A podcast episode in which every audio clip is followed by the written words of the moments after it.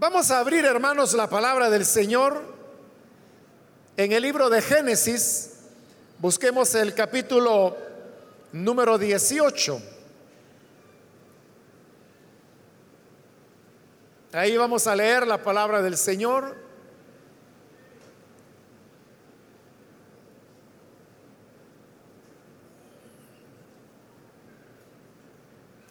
Dice el libro de Génesis capítulo 18, versículo número 13 en adelante. Pero el Señor le dijo a Abraham, ¿por qué se ríe Sara? ¿No cree que podrá tener un hijo en su vejez? ¿Acaso hay algo imposible para el Señor? El año que viene volveré a visitarte en esta fecha y para entonces Sara habrá tenido un hijo. Sara, por su parte, tuvo miedo y mintió al decirle, yo no me estaba riendo. Pero el Señor le replicó, sí, te reíste. Amén. Solo eso leemos. Pueden tomar sus asientos, por favor.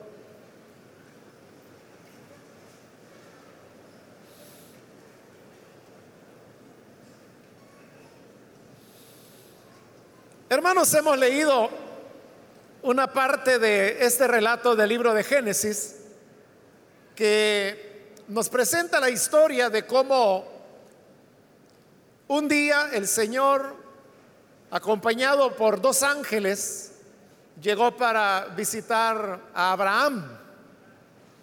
Abraham lo reconoció y él invitó al Señor para que descansara un momento en su tienda. Luego Abraham rápidamente fue a tomar un carnerito para que pudiera ser cocinado y prepararon para que el Señor pudiese comer eh, la carne asada, eh, también pan, y además de eso, dice la escritura que también le llevó leche para que pudiese beber. Mientras comían, y realmente Abraham no estaba comiendo, sino que dice que él estaba de pie, mientras el Señor y sus dos ángeles comían, el Señor le dijo a Abraham que ya había llegado el tiempo cuando habría de cumplirse la promesa que él le había dado años antes unos 20 años antes, y es que él se llegaría a convertir en padre, que habría de tener un hijo. Pero mientras el Señor decía eso, dice la escritura que en la parte de atrás del Señor estaba Sara, obviamente separada por la tela de la tienda, ella estaba dentro y el Señor estaba afuera. Pero dice la escritura que estaba a espaldas, a las espaldas del Señor. Entonces ella oyó perfectamente cuando el Señor le dijo que Sara iba a tener un hijo. Entonces cuando ella oyó eso se puso a reflexionar y ella dijo, bueno, esto es algo absurdo porque yo ya estoy consumida por la vejez. Su esposo Abraham también era anciano. Sara había sido estéril toda su vida. Y para colmo, ya su periodo menstrual ya había terminado, hacía tiempos. De manera que posibilidades de tener un hijo era una cuestión muy remota, más bien imposible. Entonces ella dijo, ¿cómo yo voy a tener ya vieja la alegría de, de poder tener un hijo? Y entonces se puso a reír. La risa de ella era porque no creyó las palabras que el Señor estaba diciendo, pero el hecho es que el Señor escuchó que ella se estaba riendo. Entonces, por eso hoy leímos en el versículo 13 que dice que el Señor le dijo a Abraham, ¿por qué se ríe Sara? ¿No cree que podrá tener un hijo en su vejez?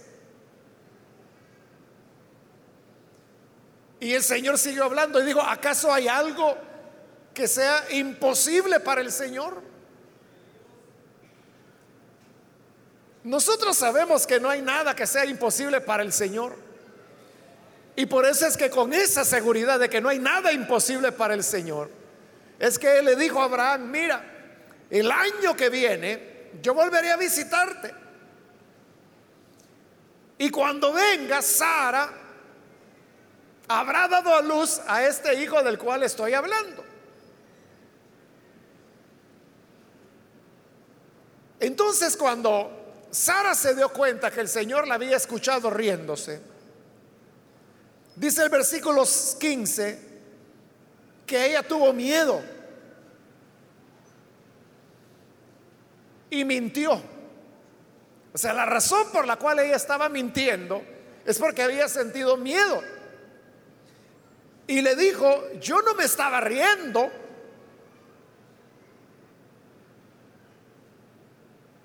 ¿De ¿cuál era la razón por la cual Sara mentía? Dice que porque le daba miedo, pero ¿a qué le tenía miedo ella? A lo que le tenía miedo era al hecho de tener conciencia que había hecho algo mal.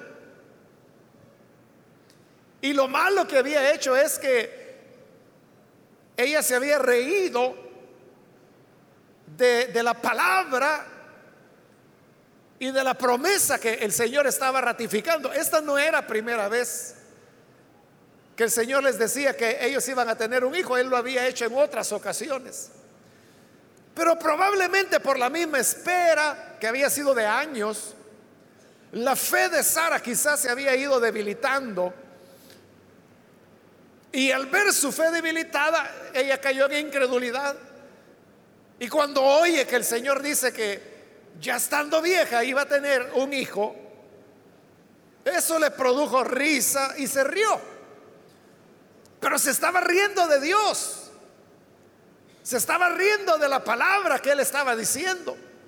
Y cuando Dios dice algo, él no está bromeando. O sea, Dios no dice las cosas por decir, Dios no dice las cosas por molestar. La palabra de Dios es firme, la palabra de Dios es verdadera, la palabra de Dios es real, la palabra de Dios se cumplirá siempre. Entonces no hay por qué reírse, pero ella se rió. Por eso es que cuando el Señor preguntó, ¿por qué se rió Sara? Es que acaso no cree ella tuvo miedo de saber que había hecho algo incorrecto y ese miedo la llevó a mentir y entonces fue que dijo, yo no me he reído y sí se había reído. Esto que Sara está, hermanos, viviendo en este momento, yo creo que todos, todos lo podemos comprender si tan solo, hermano, nosotros regresamos en el tiempo y vamos a nuestra niñez.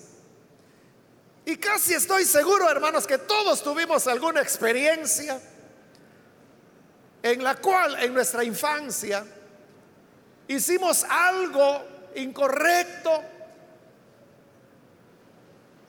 y teníamos miedo que nuestros padres se enteraran de lo que había ocurrido. Entonces, ese temor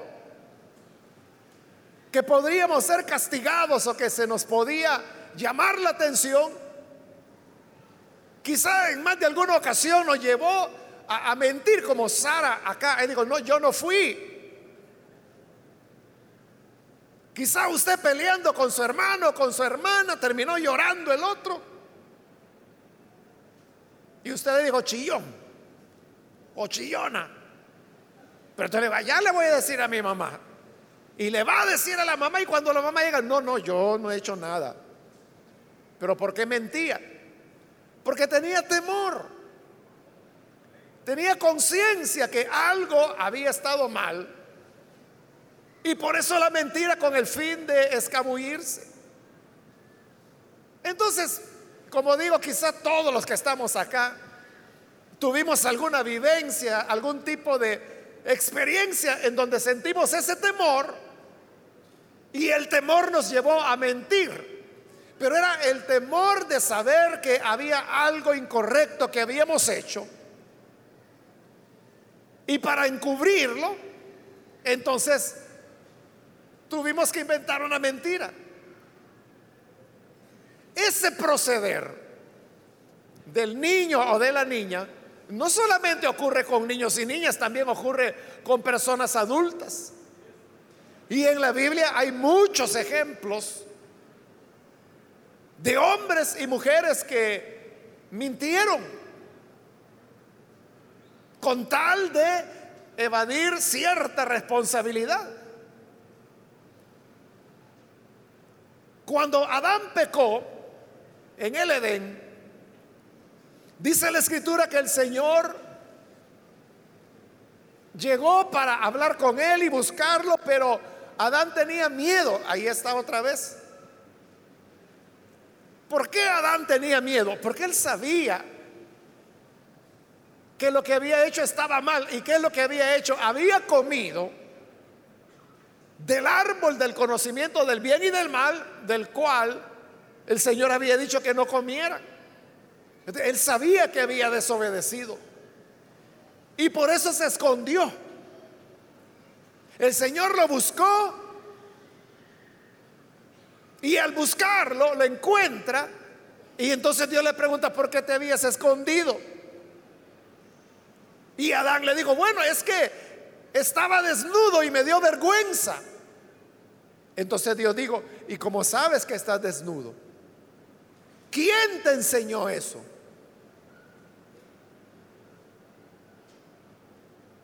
De nada sirvió que Adán se escondiera, porque de todas maneras Dios iba a saber lo que había ocurrido. Él también trató de evadir su culpa. Entonces le digo, mira, la mujer que me diste, ella fue la que me dijo. Y entonces Dios va con la mujer, ¿qué hiciste? Es que la serpiente que pusiste en el jardín, ella fue la que me dijo. Y ya la serpiente no hay yo quien echarle la culpa. Pero ahí tenemos, cuando el hombre tiene conciencia que ha hecho algo malo, nace en su corazón el temor y eso le lleva a mentir. También, hermanos, en la Biblia encontramos aquella historia del el rey Saúl, el cual fue el primer rey que tuvo Israel. Y en una oportunidad el profeta Samuel le dio la encomienda que fuera a la guerra, pero habían instrucciones muy claras del Señor, que él tenía que destruir totalmente todo lo que era del enemigo. No debía guardar nada. Saúl va, gana la guerra como el Señor le había dicho, pero cuando vio que el enemigo ya derrotado tenía muchos ganados y era buen ganado, entonces digo, ¿cómo es que vamos a matar todo este ganado? Si esto vale mucho dinero y no lo mataron, y no solamente no destruyó el ganado, sino que tampoco mató al rey que había derrotado. Y lo lleva hacia Israel. El profeta sale para encontrar a Saúl. Y cuando se encuentra con Saúl, Saúl le dice, mira, he cumplido la palabra de Dios. Y Samuel le dice, ¿cómo que la has cumplido? Entonces, ¿qué son estos balidos de ganado que oigo yo? Entonces, cuando Saúl se ve descubierto y que Samuel sabe que él ha desobedecido, otra vez tiene miedo y por el miedo miente y le dice, mira, es que Yo no lo quería traer, pero lo que pasa es que el pueblo cuando lo vio, pero, pero no lo hemos traído, sino que no es para nosotros, lo hemos traído para ofrecerlo como sacrificio a Dios. Entonces fue que Samuel le dijo, bueno, ¿y a Dios qué le interesa? ¿Qué es lo que más le importa a Dios? ¿El sacrificio o la obediencia? Entonces Samuel mismo tuvo que matar al rey enemigo porque no lo hizo Saúl.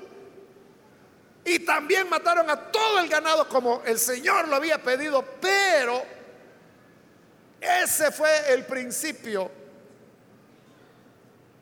de la caída de Saúl. Y el Señor lo desechó para que ella no fuera rey. Porque Dios quería más la obediencia a que le ofrecieran sacrificio, que realmente eso era mentira. Ellos llevaban el ganado no para sacrificio, lo querían para ellos. Estos son ejemplos de la Biblia en los que encontramos cómo cuando el ser humano se encuentra en una situación en la que sabe que hizo mal y sabe que Dios viene para confrontarle, siente temor. Y cuando el hombre siente temor, entonces miente para encubrir la situación que en la cual esta persona cayó en desobediencia. El problema con todo esto es que a Dios no se le puede engañar. A Dios no se le puede mentir. Por eso es que cuando Sara aquí viene y con miedo miente, pero fíjate, miente a Dios. Y le dice, yo no me estaba riendo. El Señor le responde, si te reíste. A Dios le iba a decir que no se estaba riendo. Si Dios es Dios, Él sabe todo. Y por eso Dios le dice, mira, si te reíste, o sea, no añadas a tu incredulidad que te hizo reírte una mentira. Porque ninguna mentira podrá prosperar delante de Dios. Ninguna mentira podrá encubrir los hechos, los actos que nosotros hayamos realizado. Dios los conoce todos.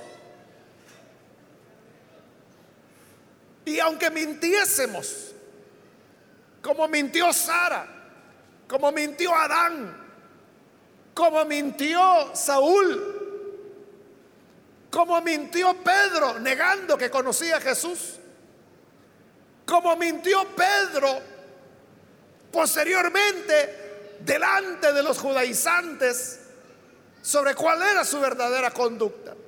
Y tantos otros casos que la Biblia tiene. Pero toda, toda mentira por la cual nosotros queramos esconder nuestra realidad de Dios no prosperará. Quizá, hermanos, quizá, no lo sé, usted lo sabe mejor, si le funcionaron las mentiras que utilizó para escapar de una regañada de parte de sus padres. Cuando hizo alguna travesura de niño, de niña. Y cuando sabía que papá iba a llegar, entonces usted vino e hizo algo, mintió. ¿Le funcionó o no le funcionó? Bueno, en algún caso quizá funcionó, ¿verdad? Pero en otros casos de nada sirvió. El papá, la mamá, de una forma u otra, se enteró de la realidad y peor le fue. Bueno, en el caso de los padres, como digo, a veces funciona, a veces no. Pero con Dios nunca funcionará. Porque Él no lo podemos engañar. Y por eso, aunque la ancianita Sara dijo, no me he reído, sí te reíste. ¿Y cómo le iba a decir que no a Dios? Esto nos lleva a una realidad. Y es que si definitivamente no se puede engañar a Dios, si no se puede engañar a Dios, entonces no tiene sentido el mentir o el fingir delante de Él o el encubrir apariencias.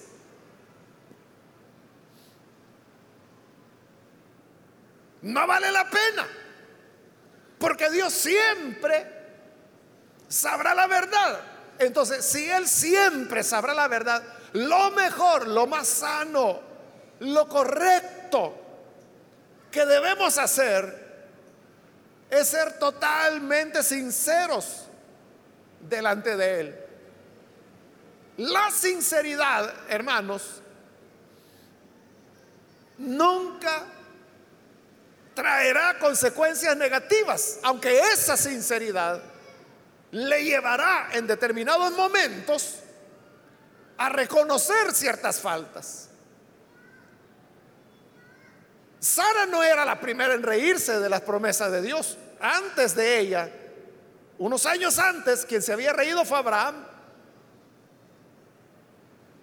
Porque Dios le dijo, mira, así como son numerosas las estrellas, así será tu descendencia. Y Abraham se puso a reír.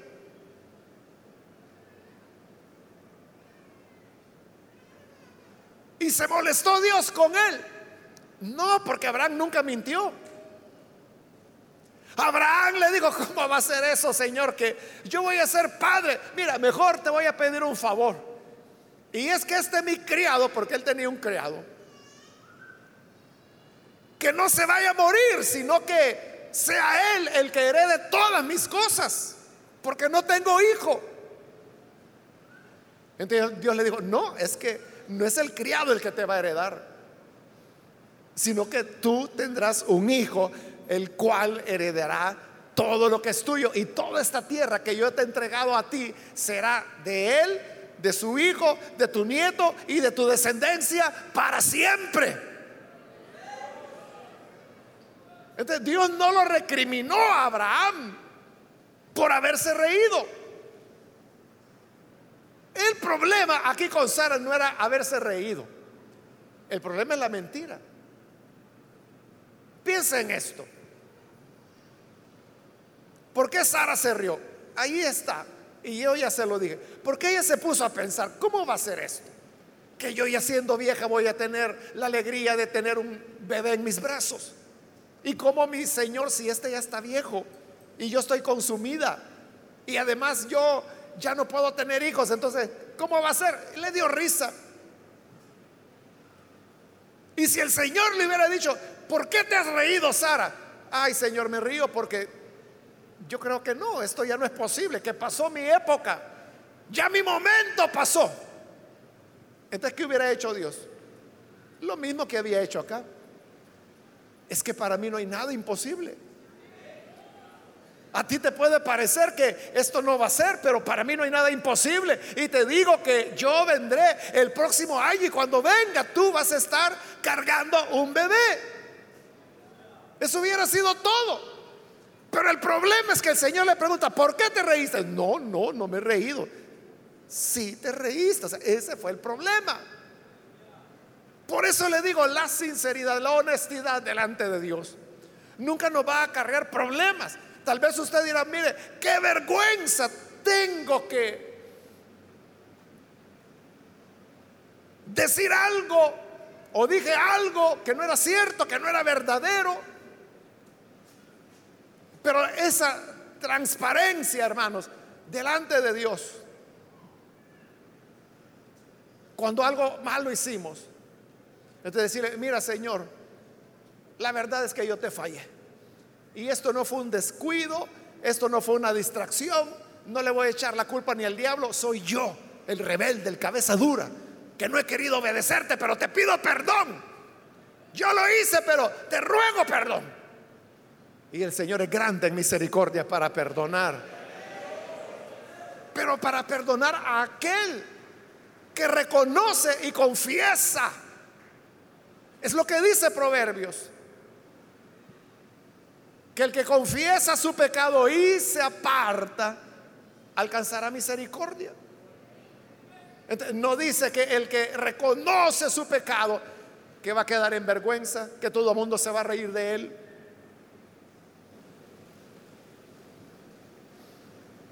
Hace algunos años, hermanos, conocí a un hermano, él era estadounidense, de hecho vino aquí a la iglesia a predicar, hace años él estuvo acá, y él, Dios lo usaba, él tenía un don, o dones más bien de revelaciones, entonces Dios le mostraba lo que estaba ocurriendo. De hecho, cuando él vino acá a la iglesia, él dio una profecía acerca de, de cuatro hermanos y justamente lo que él dijo ocurrió. Entonces, esa, es la prueba, ¿verdad?, de quién es un siervo de Dios. Es lo que dice la Biblia, que cuando el profeta diga algo y no se cumpla, no le temas, porque ese es un chiflado. Pero si se cumple, ese es el Señor el que está hablando. E, eso fue lo que ocurrió con este hermano. Entonces, pero después de que él estuvo acá, yo lo vi unas dos, tres veces más. Y en una ocasión platicando, ya ni me acuerdo cómo salió la plática, pero la cosa es que él me comenzó a contar, o sea, porque esos dones que él ejercitó acá, y como le digo, fue certera su palabra, él también lo hacía en su iglesia, una iglesia muy bonita para ser estadounidense, ¿no? O sea, era un buen número de personas en relación a lo que suelen ser las iglesias estadounidenses, que son minúsculas. Entonces él me dijo que en cierta oportunidad él había dicho una palabra, es decir, una, una afirmación, esa fue la expresión que él usó, una afirmación que él sinceramente creyó que era del Señor y dijo, el Señor dice esto y se lo dijo a la congregación. Pero algún tiempo después no ocurrió lo que él había dicho. Entonces él cayó en la cuenta de que no había sido Dios, sino que había sido él.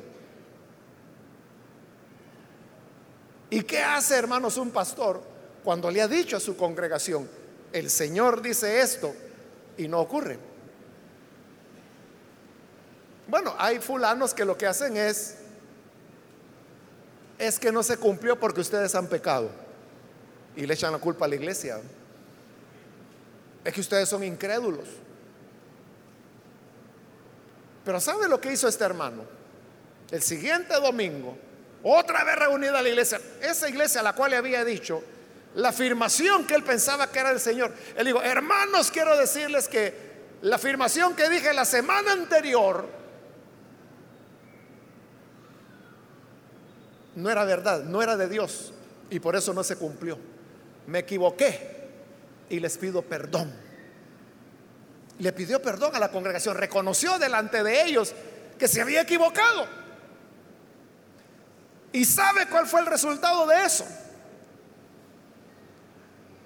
El respeto que la congregación le tenía creció más todavía. Porque uno diría, bueno, eso sería reconocer que si me equivoqué, entonces ya la gente no va a creer en mí. Entonces cualquier cosa que diga, la gente se va a quedar pensando ¿Será cierto esta vez o no? Pero fue todo lo contrario, la honestidad de decir la verdad hizo que la gente creyera más en él. Lo amaron mucho a él. Y estoy hablando en pasado porque el hermano ya está con el Señor. Algunos años después de eso, él partió con el Señor. Creo que es su hijo ahora el que ha seguido adelante con la iglesia. A partir de la partida de él, yo pues ya no he tenido más contacto con, con su iglesia y su ministerio, que era un ministerio mundial. Entonces la sinceridad siempre vale la pena, aunque uno crea, hermanos, de que con eso se va a acabar todo.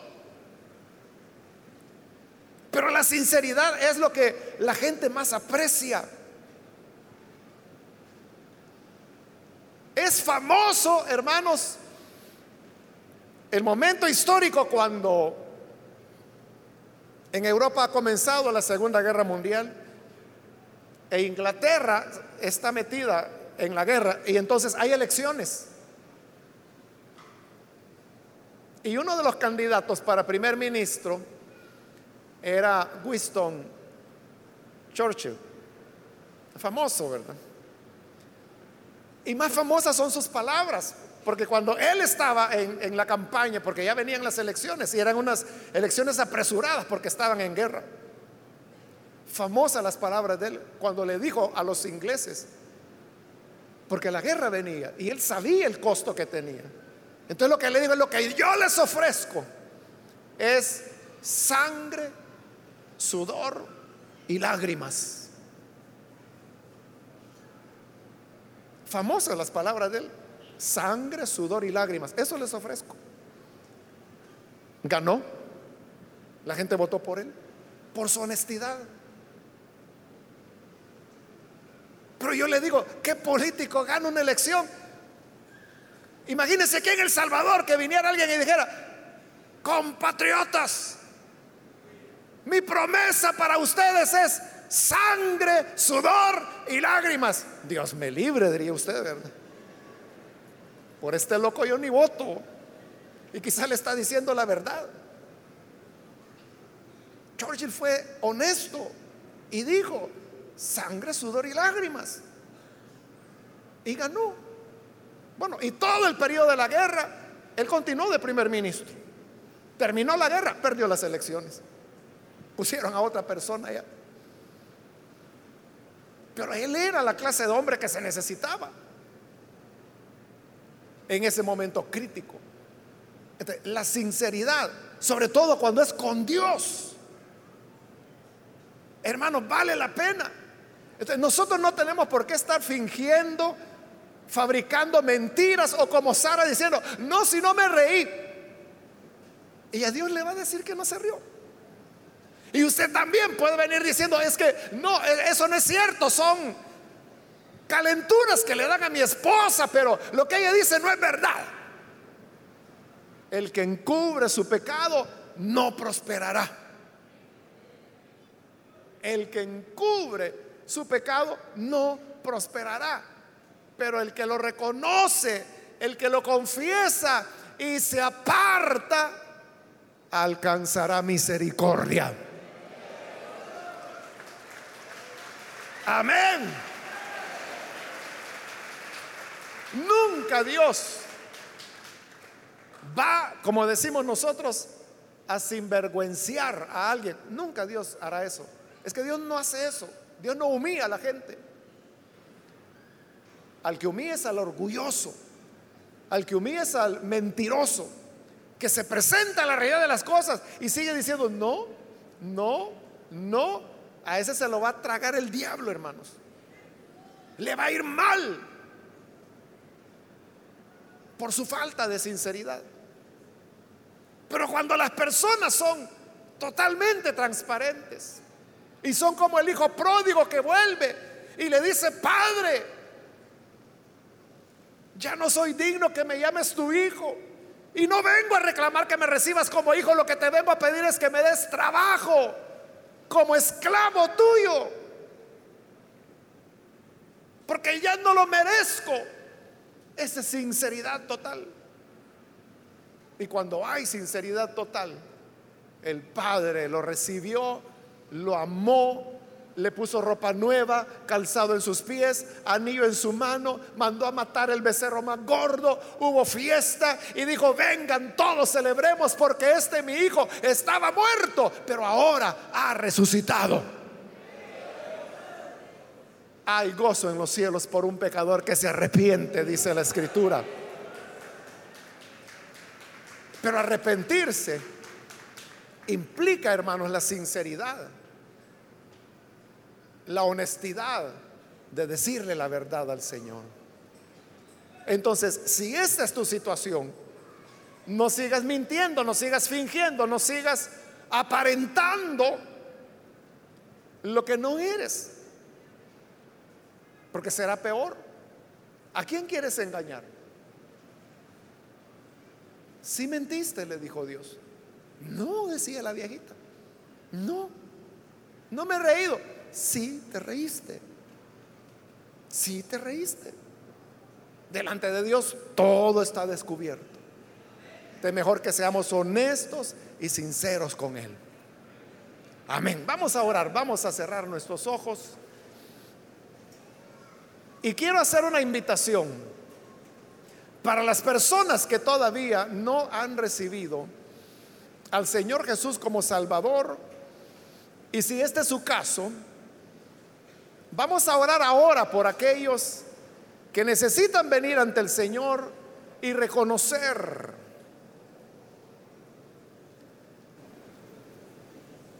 con transparencia y con sinceridad que le falló a él, pero en esa sinceridad el Señor será bueno para perdonarle, porque al corazón humillado, contrito,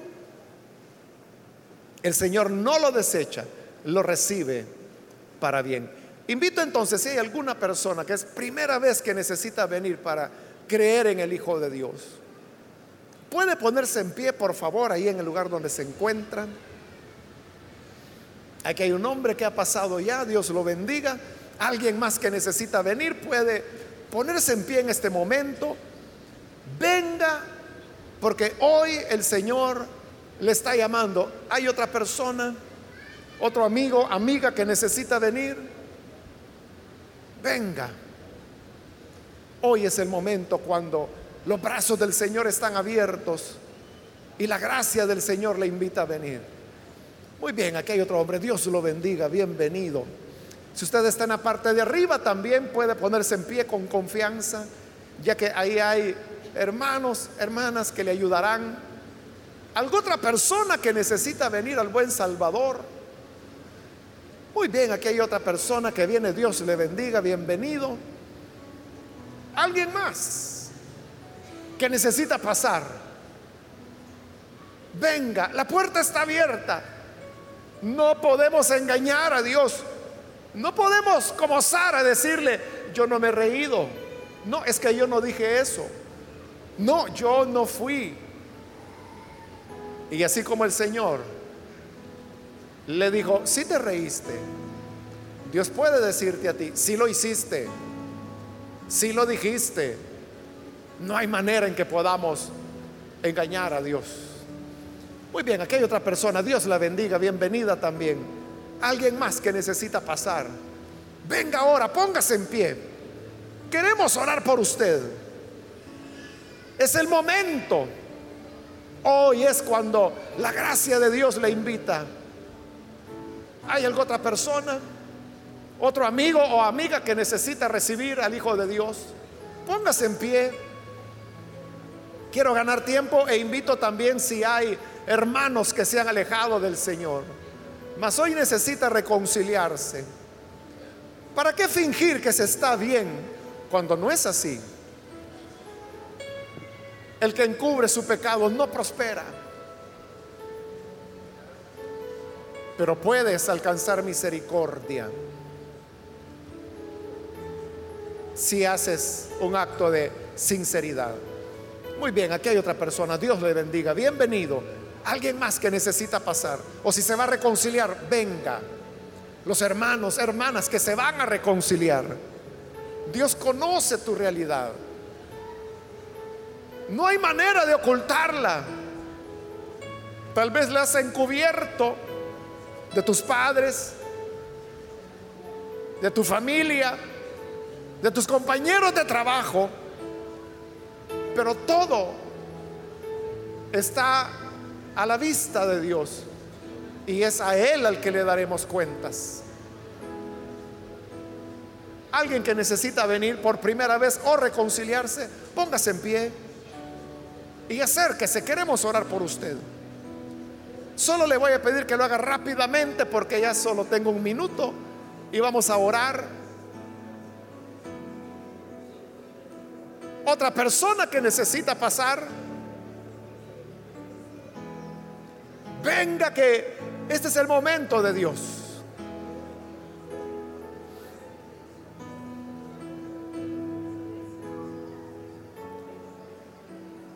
Muy bien, ahí atrás hay otra persona que viene, Dios la bendiga.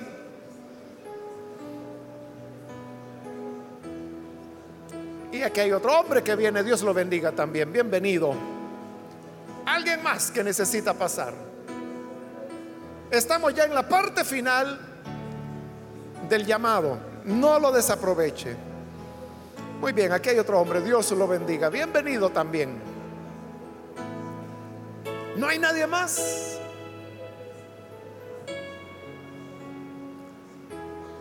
Nadie más que necesite reconocer su necesidad.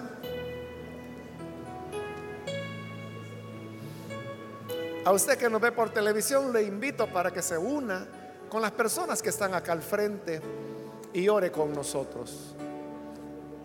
Padre, te damos las gracias por cada persona que está aquí al frente, como también aquellos que a través de televisión, de radio, de internet, se están uniendo en esta oración. Y se unen, Señor, porque vienen en una sinceridad total, reconociendo su realidad. No podemos ocultarnos de ti. No podemos engañarte, Señor. No podemos decir que no lo hemos hecho, no lo hemos dicho porque todo tú lo conoces. Todas las cosas están descubiertas delante de ti y todo es posible para ti. Por eso venimos hoy con sinceridad y te ofrecemos nuestra vida, nuestro corazón. Nos rendimos de manera íntegra, total. Bendice Señor a tu iglesia. Y ayúdanos a todos para que podamos conservar una vida recta, una vida de transparencia. Y que en todas nuestras actuaciones, en nuestras palabras, en nuestros compromisos, en nuestra conducta, todo sea limpio, honesto, sincero todo bajo tu luz. Y aquellos que andan en rectitud, bendíceles, Padre, por Jesucristo nuestro Señor, lo rogamos. Amén y amén.